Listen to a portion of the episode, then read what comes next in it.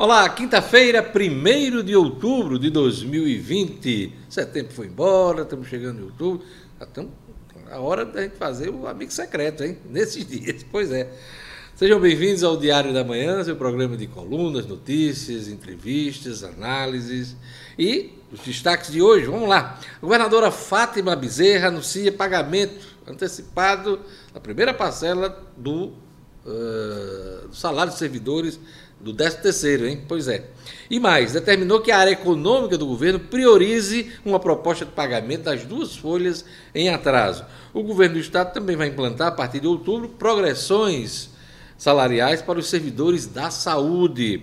O Tribunal Regional Eleitoral vai enxugar o número de sessões de votação nas eleições municipais deste ano. A gente vai conferir esses números do TRE o Tribunal Superior Eleitoral, em Brasília, lançou a campanha Eu Voto Sem Fake contra a desinformação nas eleições.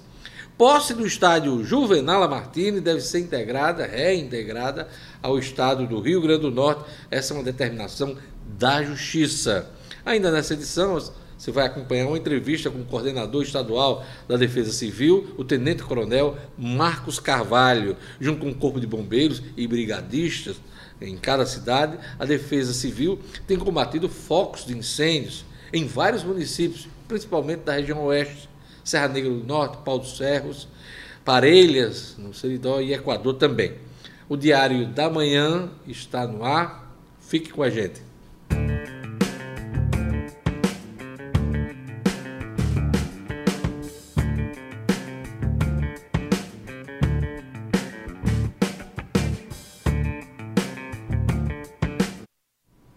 Eleições 2020. Esse é o primeiro assunto do nosso programa hoje.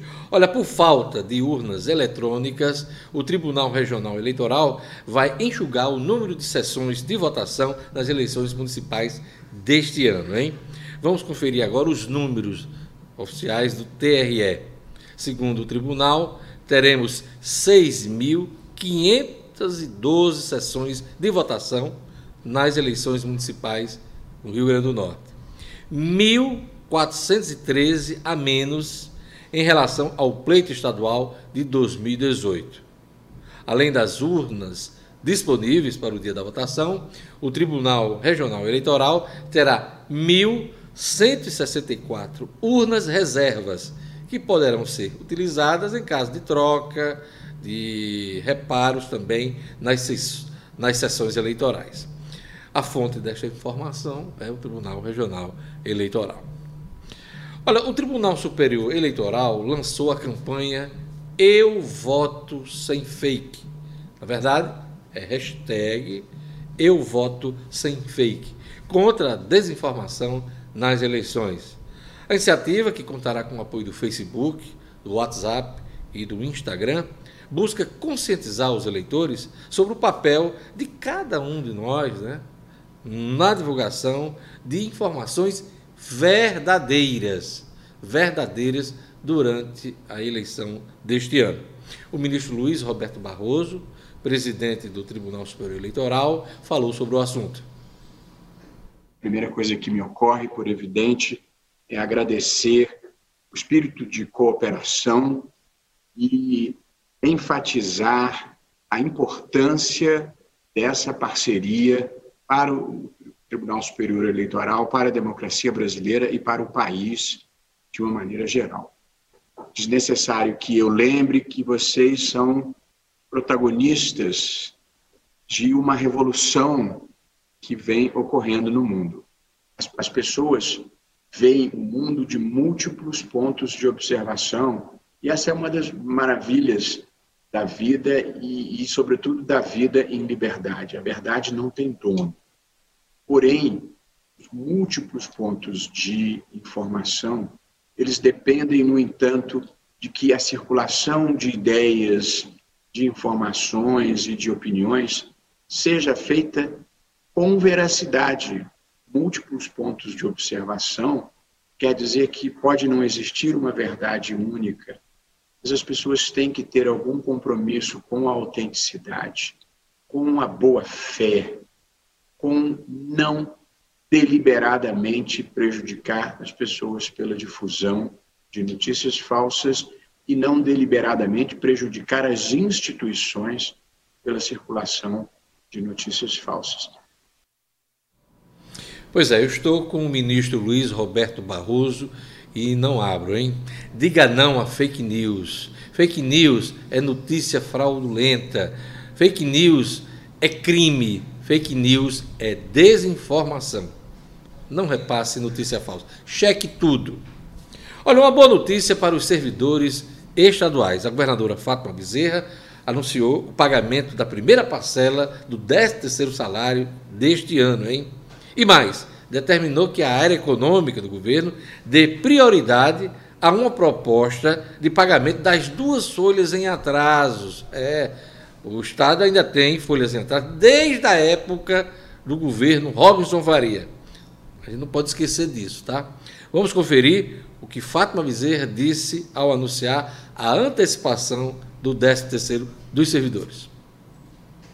Na próxima semana, dia 10 de outubro, pagarei o adiantamento de 40% do 13º salário de todos os servidores ativos e inativos do Estado. E os outros 60% quitarei até dezembro. Olha, eu não disse a vocês que eu não sossegaria um minuto enquanto não normalizasse a situação da folha do nosso funcionalismo. Pois bem, mais um passo está sendo dado hoje. E querem saber de outra novidade? Já determinei prioridade à equipe econômica do nosso governo para trazer uma proposta de pagamento das duas folhas atrasadas deixadas pela última gestão. A ideia é começarmos o pagamento dessas duas folhas já no início do próximo ano. Olha, a governadora é bastante criticada nas redes sociais, às vezes de forma dura e desrespeitosa. Mas ela vem cumprindo o que tem dito aos servidores estaduais desde o início do governo dela. Tem pago as folhas no mês, no mês trabalhado, e já avançou no pagamento de folhas em atraso. O governo passado deixou quatro folhas em atraso. Ela já pagou duas e pretende pagar mais duas no ano que vem. O plano de pagamento dessas folhas em atraso foi atrapalhado pela pandemia. A governadora Fátima tinha a intenção de pagar ainda esse ano, de resolver esse passivo ainda esse ano com os servidores. Aliás, isso tem sido sempre cobrado à governadora, inclusive no bojo da discussão da reforma da Previdência Estadual. Apesar de todos os problemas que ela tem enfrentado, que o Estado tem enfrentado do ponto de vista financeiro, ela vem cumprindo o pagamento das folhas no mês e pretende saldar de uma vez por todas essa questão do atraso. E ainda mais, antecipar o pagamento do 13 terceiro. Essa primeira parcela, há muito tempo não se tinha notícia disso aqui no Estado. Então, vamos acompanhar esse esforço do governo, que é bem-vindo, que é bem-vindo para que a roda da economia possa girar, principalmente nesse momento e retomada das atividades econômicas.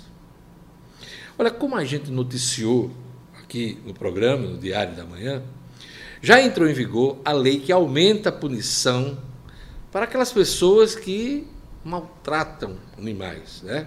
aquelas pessoas que não cuidam bem de cães e gatos e os agridem. A jornalista e advogada O'Hara Oliveira nos traz detalhes da lei sancionada pelo presidente da República, Jair Bolsonaro, esta semana. Olha, já está em vigor a lei que determina uma pena mais grave, uma pena de 2 a 5 anos de reclusão para quem pratica atos de abuso, maus tratos ou violência contra cães e gatos. A lei também determina multa e proibição de guarda nesses casos. Essa lei, ela foi sancionada esta semana pelo presidente Jair Bolsonaro, foi sancionada aí sem vetos. Importante deixar isso claro. Por quê? Porque essa lei foi aprovada no último dia 9 de setembro. E desde então havia aí uma pressão nas redes sociais, uma expectativa muito grande para quando de fato essa lei seria sancionada ou não, ou se ela teria algum tipo de veto.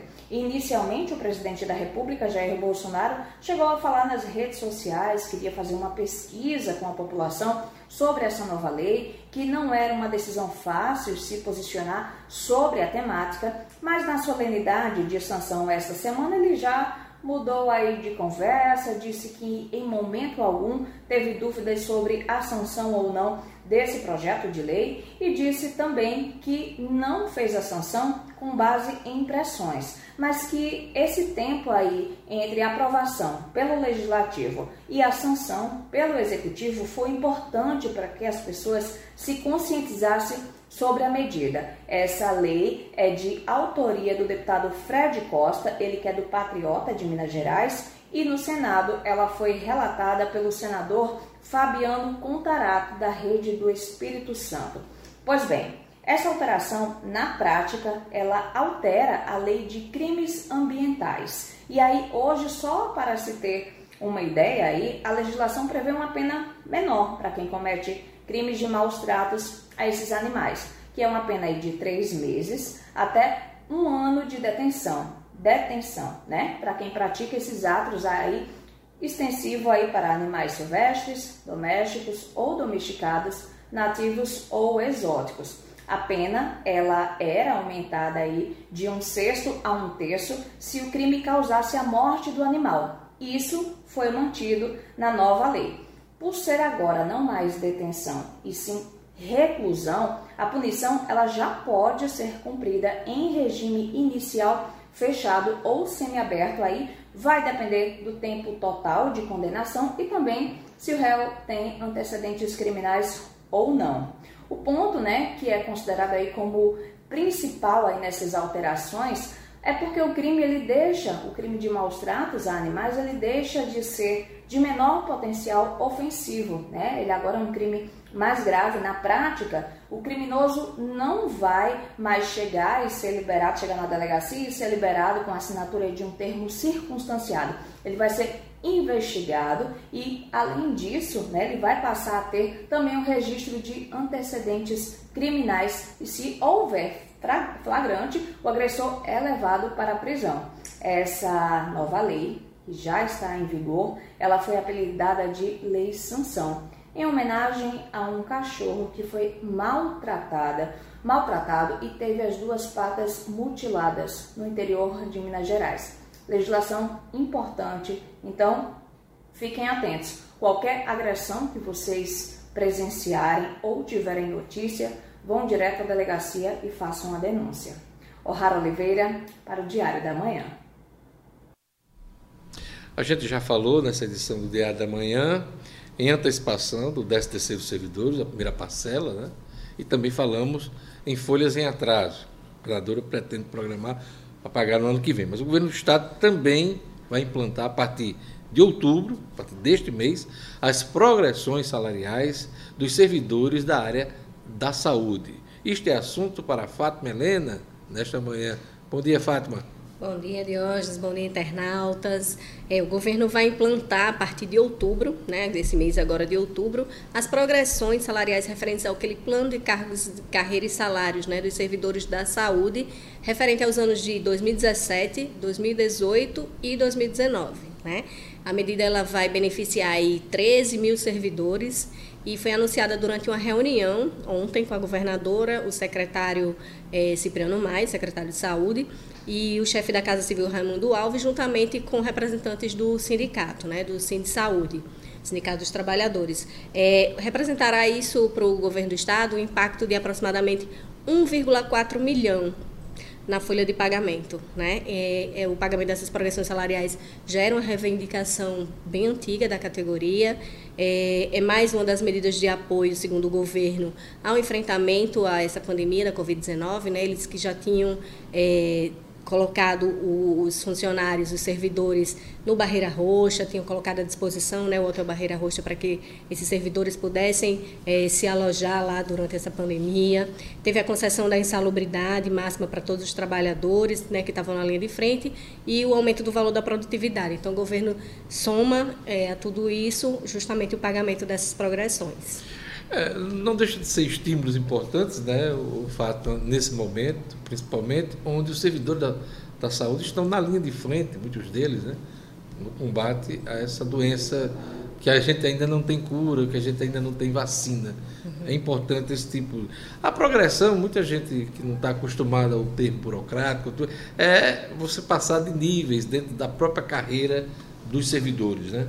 Isso, com um ganho salarial, né? Hum. Um aumento de letras que eles chamam. Né? E às vezes o governo está em dificuldade, não pode fazer essa progressão no tempo certo, e, e alguns, em alguns casos essa coisa vai se acumulando, virando lá uma bola, uma bola de neve.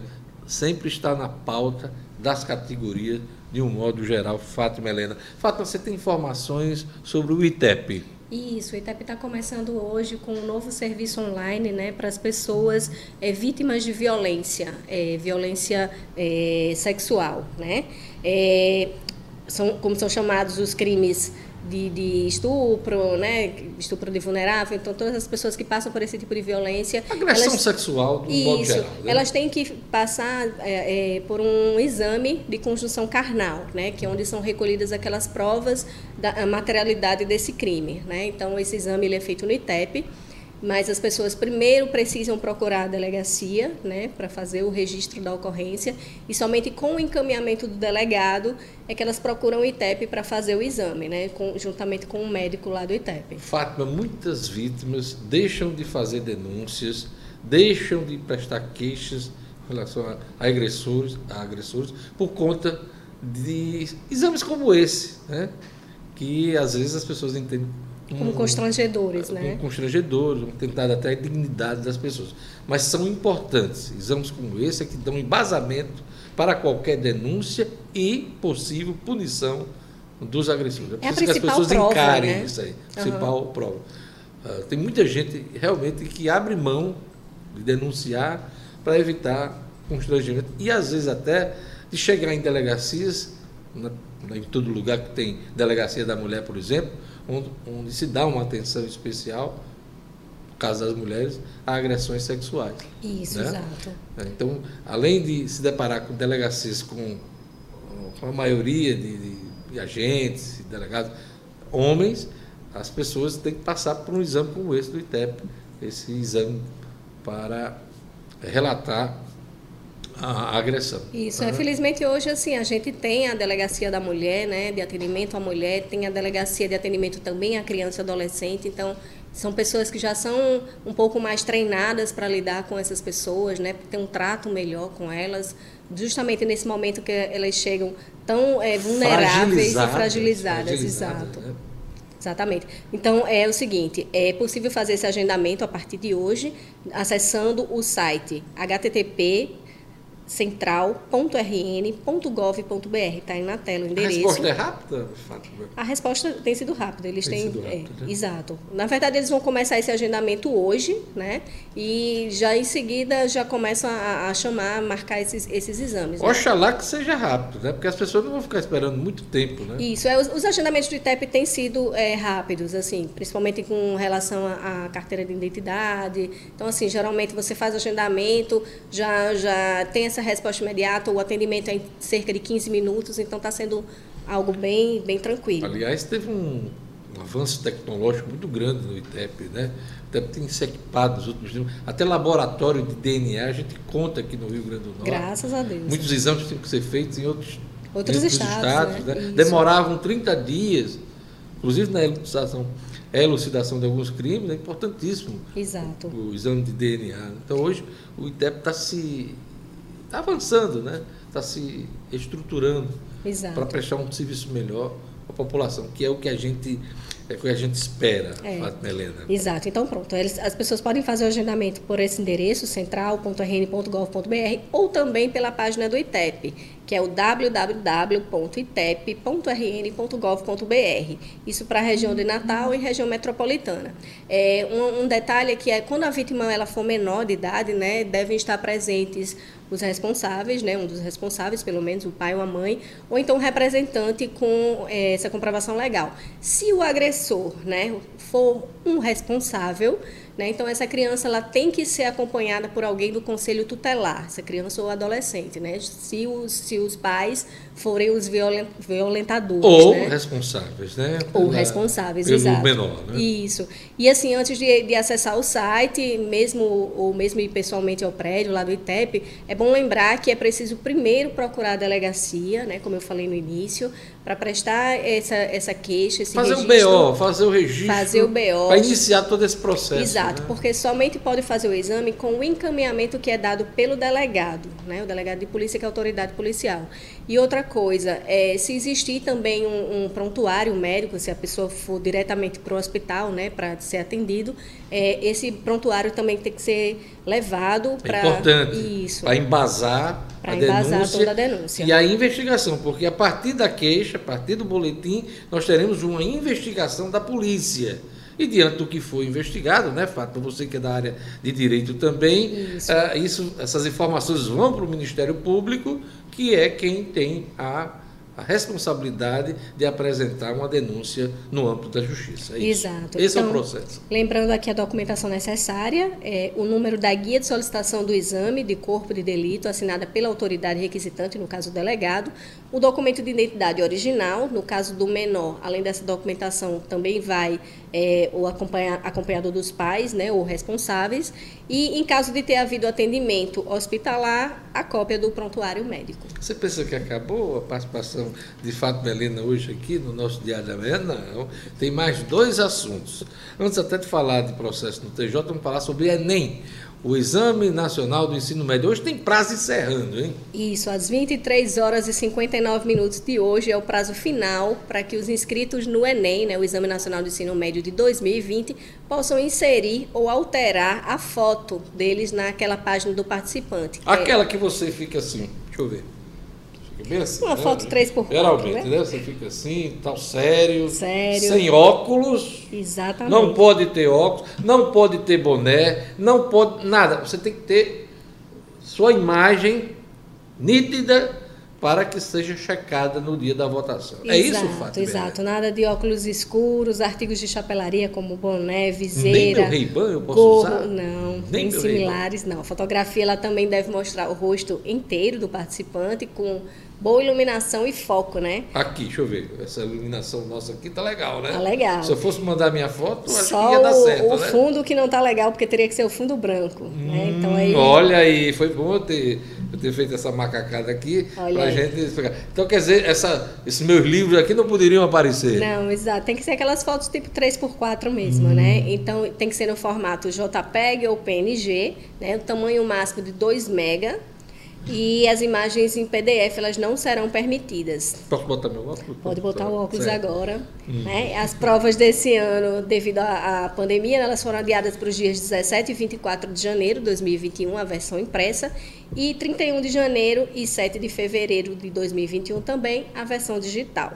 Né? Então, além da redação, aquelas 45 questões, os candidatos também terão que responder questões eh, sobre quatro áreas de conhecimento: linguagens, códigos e suas tecnologias, ciências humanas e suas tecnologias, ciências da natureza e suas tecnologias e matemática e suas tecnologias. E continuando aqui o jornal da Fátima Helena, né? São vários, eu vou até mandar fazer uma vinheta né? quando ela entrar. Hoje está gente- recheado, né?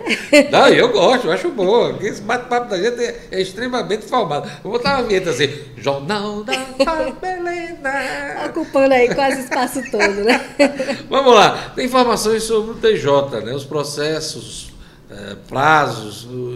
Fala pra gente o que é que Isso, os prazos processuais eletrônicos, eles já haviam sido retomados, né, é, desde o mês passado, então a gente já já estava com isso aí regularizado, né. Agora, o Tribunal de Justiça, está retomando os prazos daqueles processos físicos, aqueles processos mais antigos que ainda existem é, no âmbito do Poder Judiciário. Então, a partir de, é, do dia 5, né? Aliás, de, desculpa, a partir do dia 13 de outubro, esses prazos eles serão retomados aqui no Rio Grande do Norte, né? Os prazos dos processos físicos, que os eletrônicos já tinham sido retomados.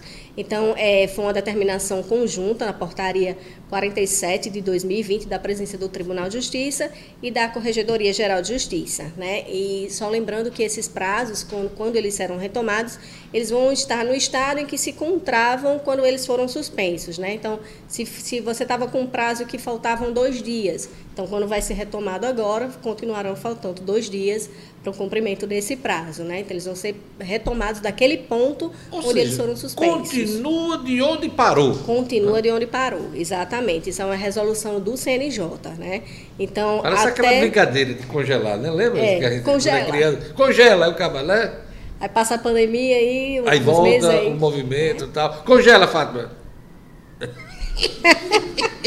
manda agora, manda eu congelar agora. Manda. Congela Diógenes. É, é isso, isso mesmo. É só para uma brincadeirazinha aqui, mas só para explicar como é que vai funcionar, né? Então, se ficou parado naquele determinado ponto, volta daquele determinado ponto. Às vezes, quando a internet tá ruim, aí congela mesmo. Congela mesmo, exatamente. A tecnologia ajuda, mas às vezes atrapalha. Pois é, já aconteceu aqui no dia da manhã, puxando aqui, o camarada acaba congela, cai a conexão, mas Mas acontece, é muita gente usando a internet, né, nesse momento, então isso é... é praxe já. É, então, assim, a partir até o dia 12 de outubro fica prorrogada a suspensão dos prazos processuais, né, físicos, exceto os processos físicos envolvendo réus presos, adolescentes em conflito com a lei, em situação de internação e crianças e adolescentes em acolhimento institucional e familiar, que foram restabelecidos a partir do dia 8 de setembro, né? Então, até o dia 12 suspenso, dia 13 já recomeça esses prazos aí dos processos físicos. Obrigado, Fátima Helena. Sobrou um pouquinho de tempo a mais. Sobrou para você. O deixa restante do programa. Vamos ter entrevista daqui a pouco com o Marcos Carvalho, da Defesa Civil. Acho que vai dar tempo. Vai dar tempo, Deus. Não tomei muito tempo, não, hoje. Não a culpa não é dela, não. Sou eu passo... Não, esse assunto é importante. Vamos falar também sobre isso. E assim a gente faz a nossa lista. Obrigado, Fátima. Até amanhã. Obrigada. Até amanhã. Um bom dia para todo mundo. E agora vamos para as notícias do portal No Minuto. É fácil acessar www.nominuto.com, portal de notícias do Rio Grande do Norte. É destaque no Minuto nesta manhã. Tribunal de Justiça dará início à segunda etapa do plano de reabertura a partir da próxima segunda-feira. A Justiça Estadual adotou o regime de trabalho remoto desde março em virtude da pandemia. Então, a partir de segunda, né, 5 de outubro, o Poder Judiciário dará início à segunda etapa do plano de reabertura gradual das atividades presenciais em todas as regiões do Estado. Estão autorizados a retornar as atividades presenciais, com quantitativos entre 30% e 50% total de pessoas alocadas nas unidades, os juizados especiais, as varas de competência geral e especializada que não tinham sido incluídas na primeira etapa desse plano de reabertura. Também é destaque no portal No Minuto: Estados Unidos tem aumento de casos de novo coronavírus em 27 estados. Também é destaque no Minuto, campanha chama a atenção para fortalecimento dos vínculos familiares e afetivos dos idosos. E o governo, o Ministério Público Federal, lançam ferramenta para monitorar a execução da lei Aldir Blanc para a cultura. Então são destaques do portal No Minuto. Nesta manhã, acessa lá www.nominuto.com. Queria mandar um abraço, aproveitar que a gente falou em idoso aqui. Um abraço para o Enéas Paiva. E ele está lembrando aqui que hoje é celebrado o Dia Internacional do Idoso. Além de prestar homenagens, essa data objetiva sensibilizar a sociedade para a questão do envelhecimento destacando a necessidade de proteção e de cuidados para com a população idosa. Né? Então, respeitar a pessoa idosa é tratar o próprio futuro com respeito. É isso mesmo que a gente tem que ver. Eu tive no Canadá no ano passado para visitar meu filho e me deparei muito no transporte público com respeito das pessoas, os idosos. É, parte, boa parte é, do veículo, ele é reservado para os idosos. As pessoas nem sentam nas cadeiras em respeito. E quando entra um idoso, o camarada se levanta na mesma hora. E ali está um, uma lição para gerações mais novas, porque A gente que é jovem, a gente que tem é, menos idade, a gente tem que lembrar que a gente vai envelhecer um dia, que a gente vai precisar de respeito das pessoas. Então, hoje é o Dia Internacional do Idoso, é um dia para a gente lembrar desse respeito que a gente tem que ter com as pessoas em casa. Principalmente nesse momento de pandemia, de cuidado, onde os idosos são mais vulneráveis nesse momento de Covid-19. Então, um abraço a todos os idosos. Estou chegando lá. Se Deus quiser, eu chego lá também. Futebol, Série D. América e Globo perdem na rodada da Série D do meio da semana. E o ABC e Potiguar jogam hoje. A terceira rodada da Série D do Brasileirão começou ruim para os clubes do Rio Grande do Norte. O Globo perdeu a invencibilidade jogando fora de casa contra Afogados da Engazeira, um time lá de Pernambuco. E o jogo foi lá. Mas a Águia de Ceará Mirim lutou até o fim, hein? Sendo derrotado por 3 a 2 Um jogo parelho, então. O jogo fácil. 3 a 2 O clube pernambucano marcou com Rodrigo Edvan Denis, enquanto Gabriel Silva, de pênalti, e Eric Silva anotaram para a equipe aqui do Rio Grande do Norte.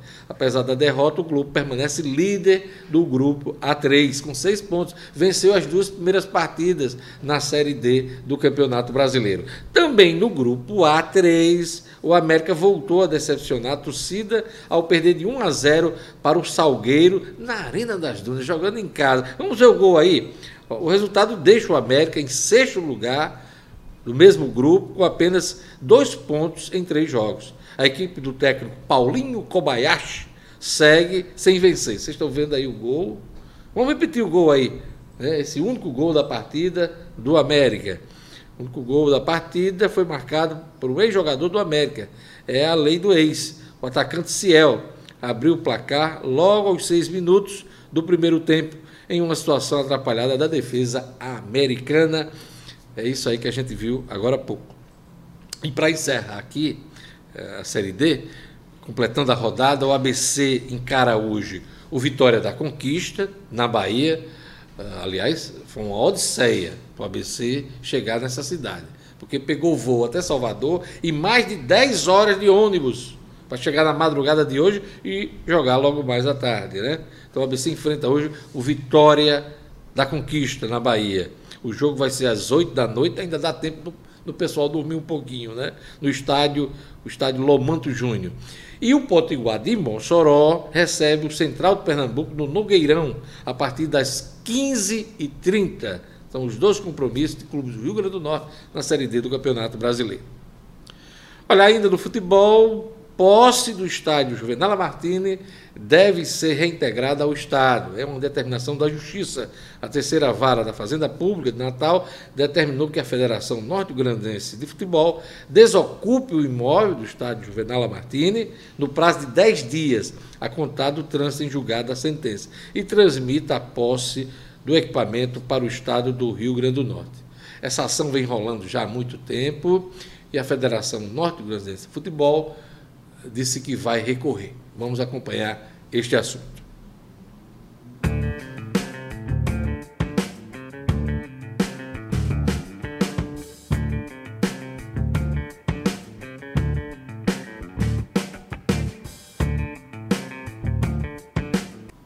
Olha, nosso assunto hoje, na entrevista do Diário da Manhã, são as queimadas, focos de incêndio no interior do estado. Desde a semana passada, o Corpo de Bombeiros, a Defesa Civil aqui do Estado, tem registrado focos de incêndio em Serra Negra do Norte, em Pau dos Ferros e outros municípios. Inclusive, a gente mostrou essas imagens aqui no Diário da Manhã.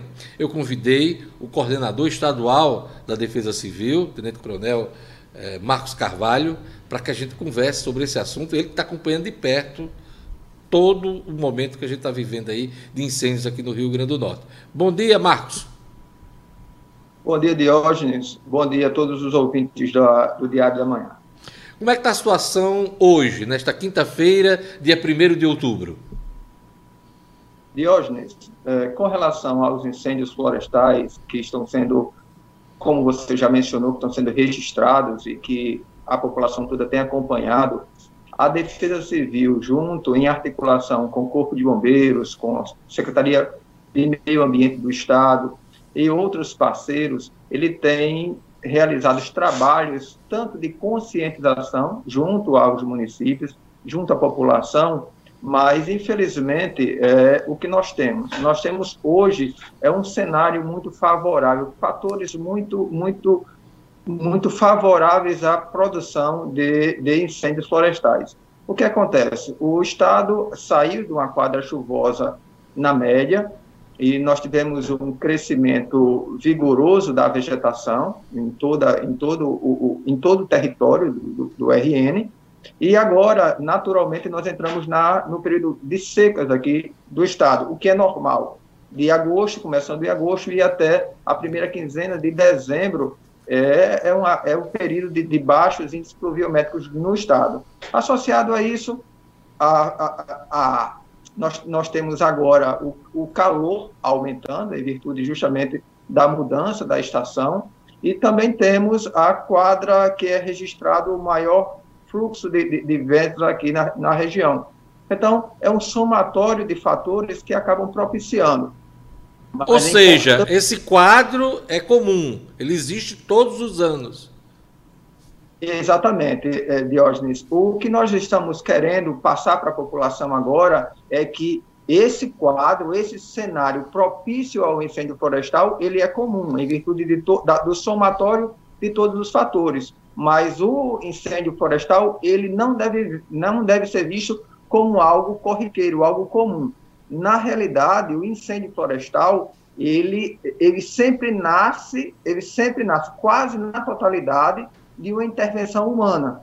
Então, o que acontece? Através, é, é, cientes de todas essa, essas questões e cientes também que não devemos apenas é, agir no combate ao incêndio, apenas apagando o incêndio, mas agindo um pouco an an anteriormente é, na educação, o que acontece? No, o Corpo de Bombeiros, a SEMAR, o IDEMA, a Defesa Civil do Estado, em articulação com os municípios e com outros parceiros, ele está fortalecendo uma campanha que já, está, que já existe no Estado, que é a AMA, Abrace o Meio Ambiente, que é coordenado hoje pelo Corpo de Bombeiros e IDEMA. E o que, que acontece? Em que consiste, em, em que consiste esse programa, Abrace o Meio Ambiente? É desenvolver campanhas educativas junto à população e dando à, população, sobretudo à população rural, é, métodos, é, opções dele não utilizar o fogo.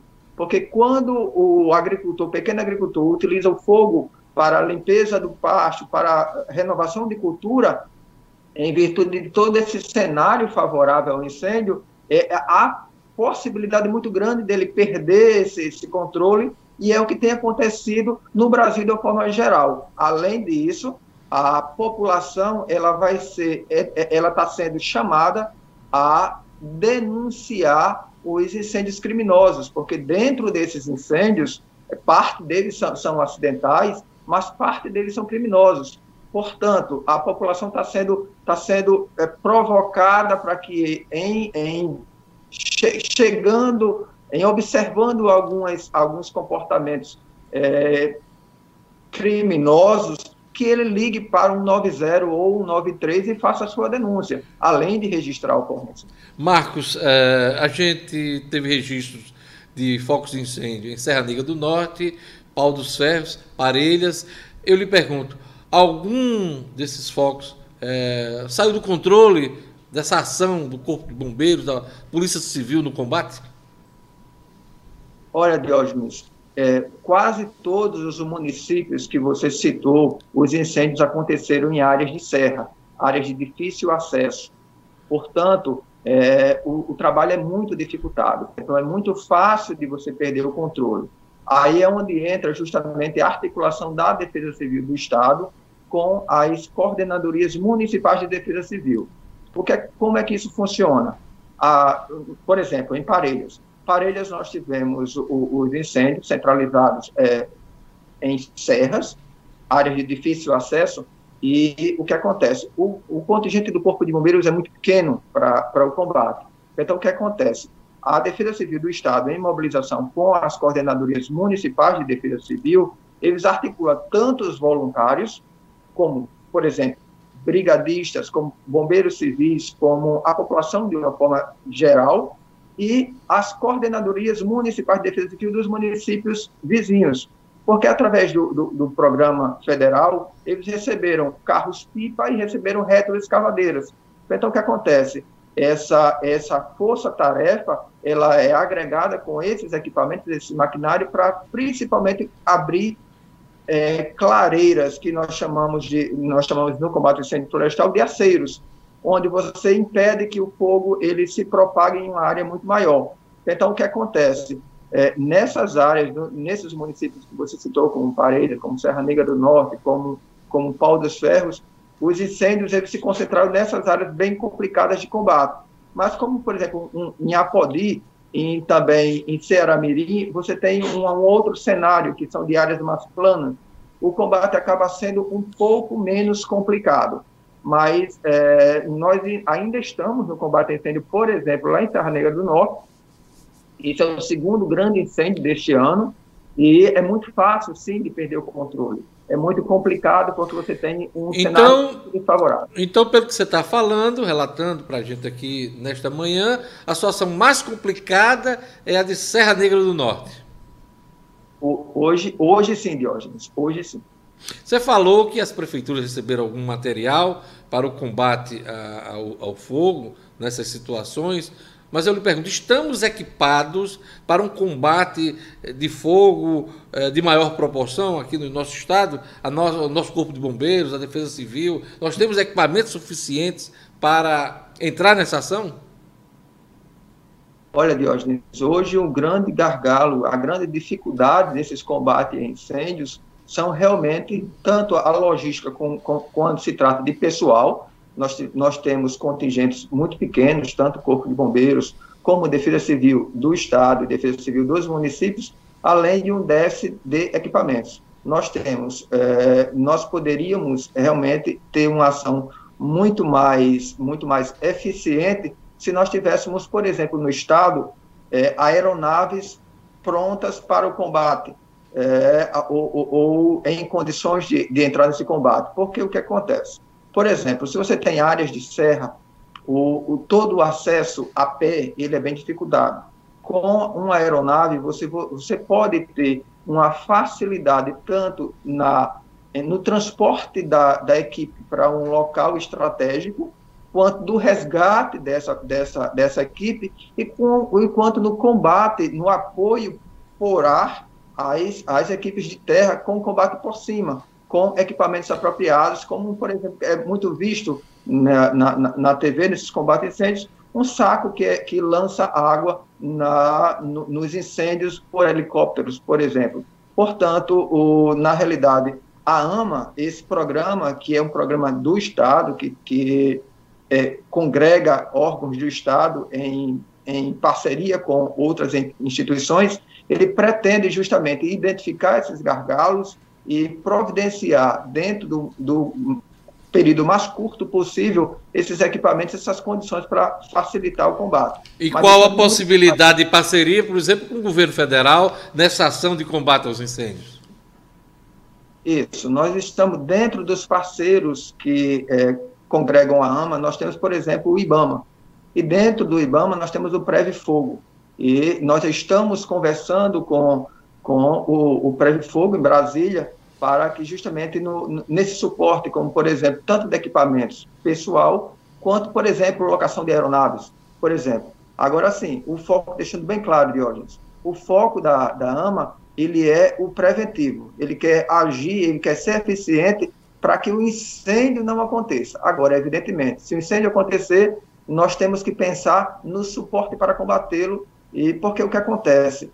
Infelizmente, as pessoas eles criaram uma falsa impressão que a caatinga não é um bioma rico, que o, a, a caatinga ela pode queimar ou que não tem o que queimar na caatinga.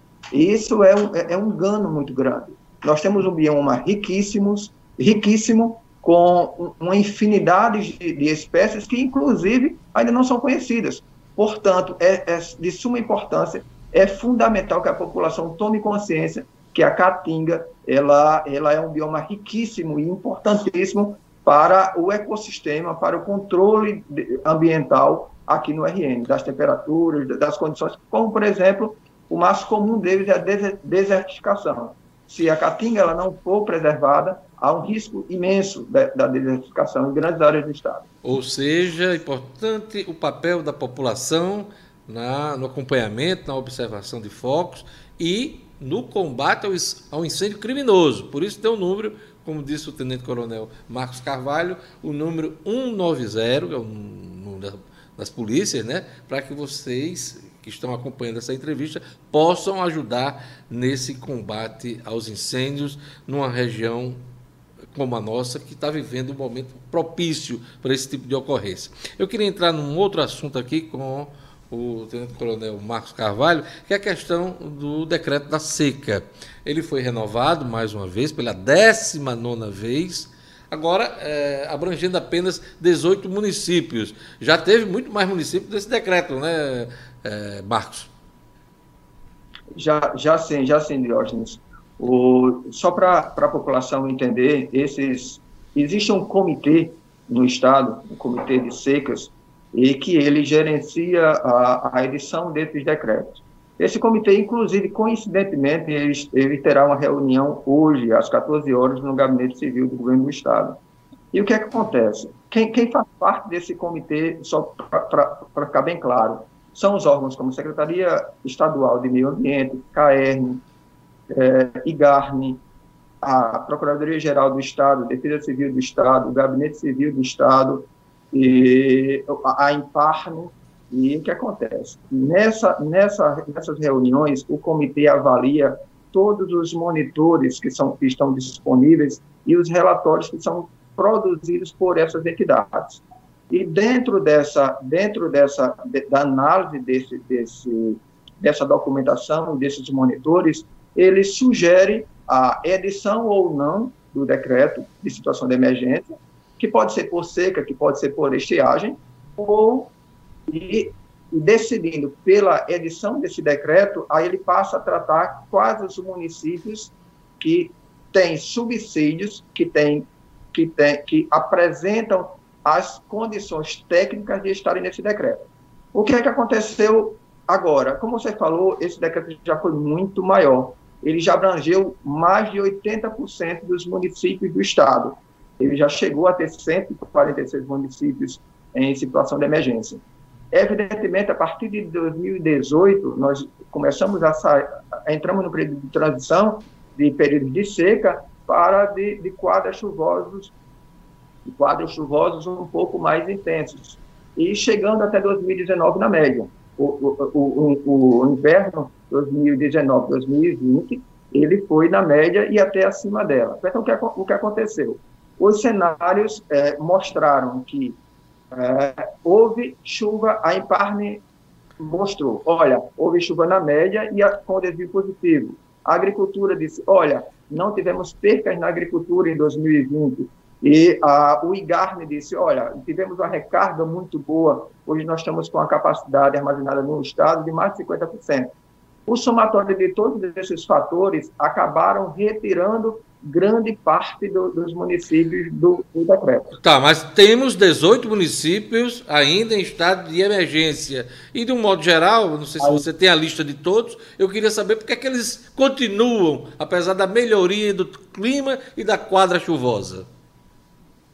Perfeito, Diogenes. São, são 18, são 17 municípios no Alto Oeste, de Apodi até é, naquela faixa do extremo do extremo oeste do estado, do alto oeste, já com a divisa com o Ceará, de Apodi até Luiz Gomes e no Seridó apenas um município que é Equador.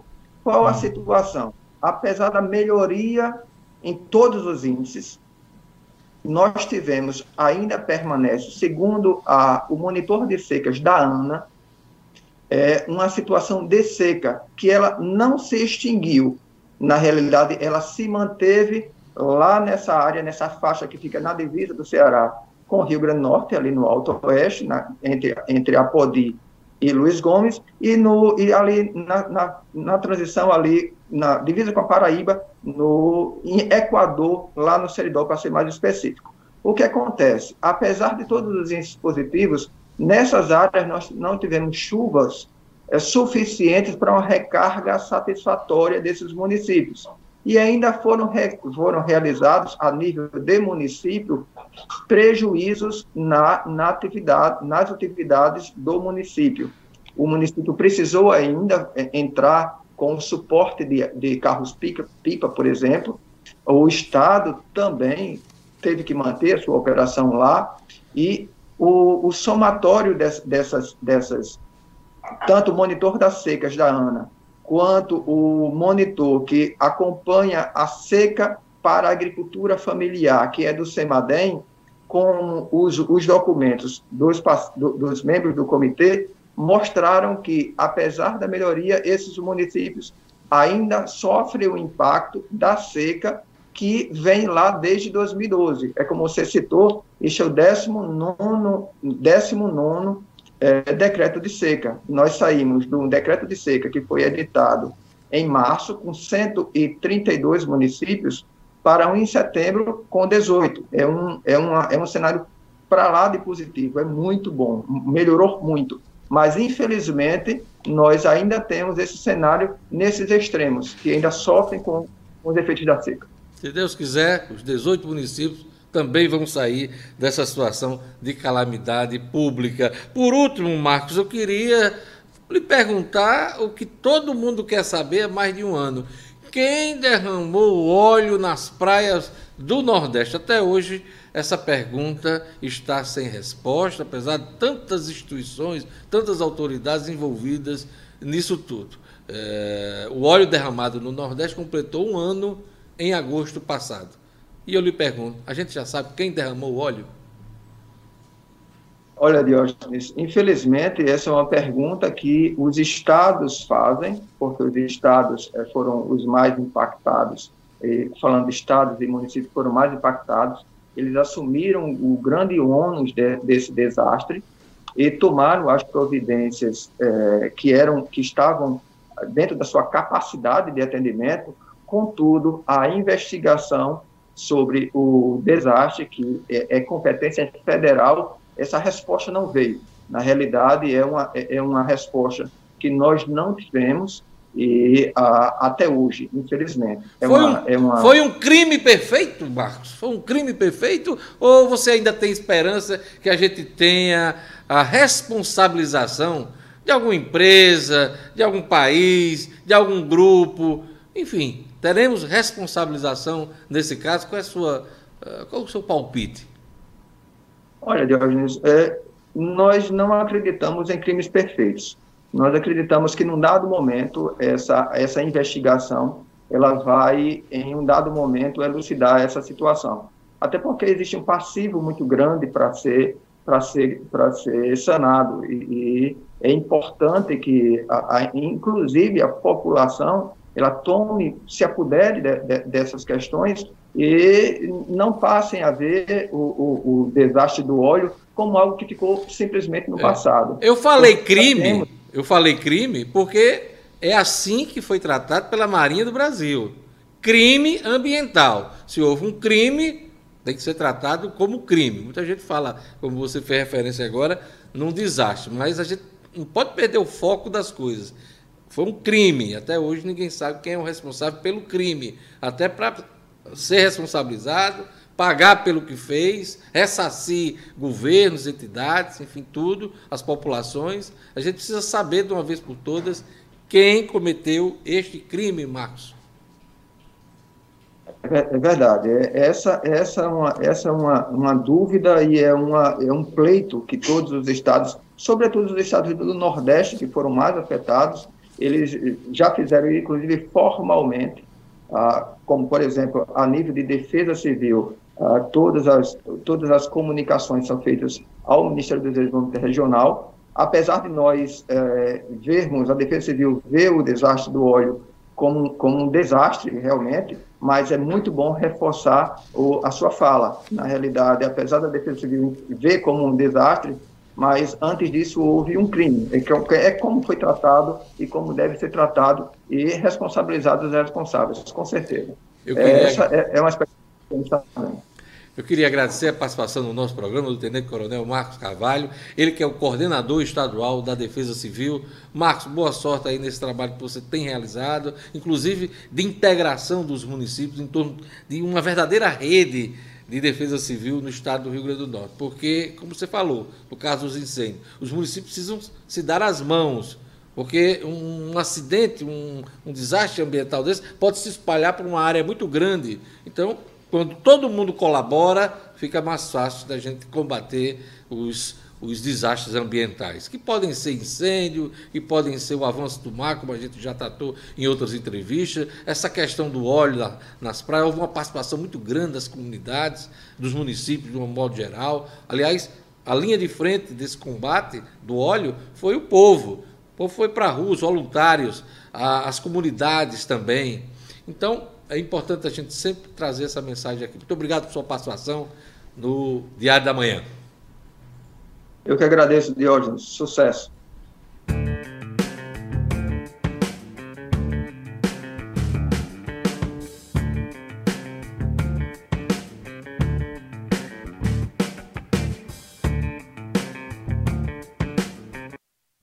Pois é, nesse finalzinho de programa tem uma informação importante, hein?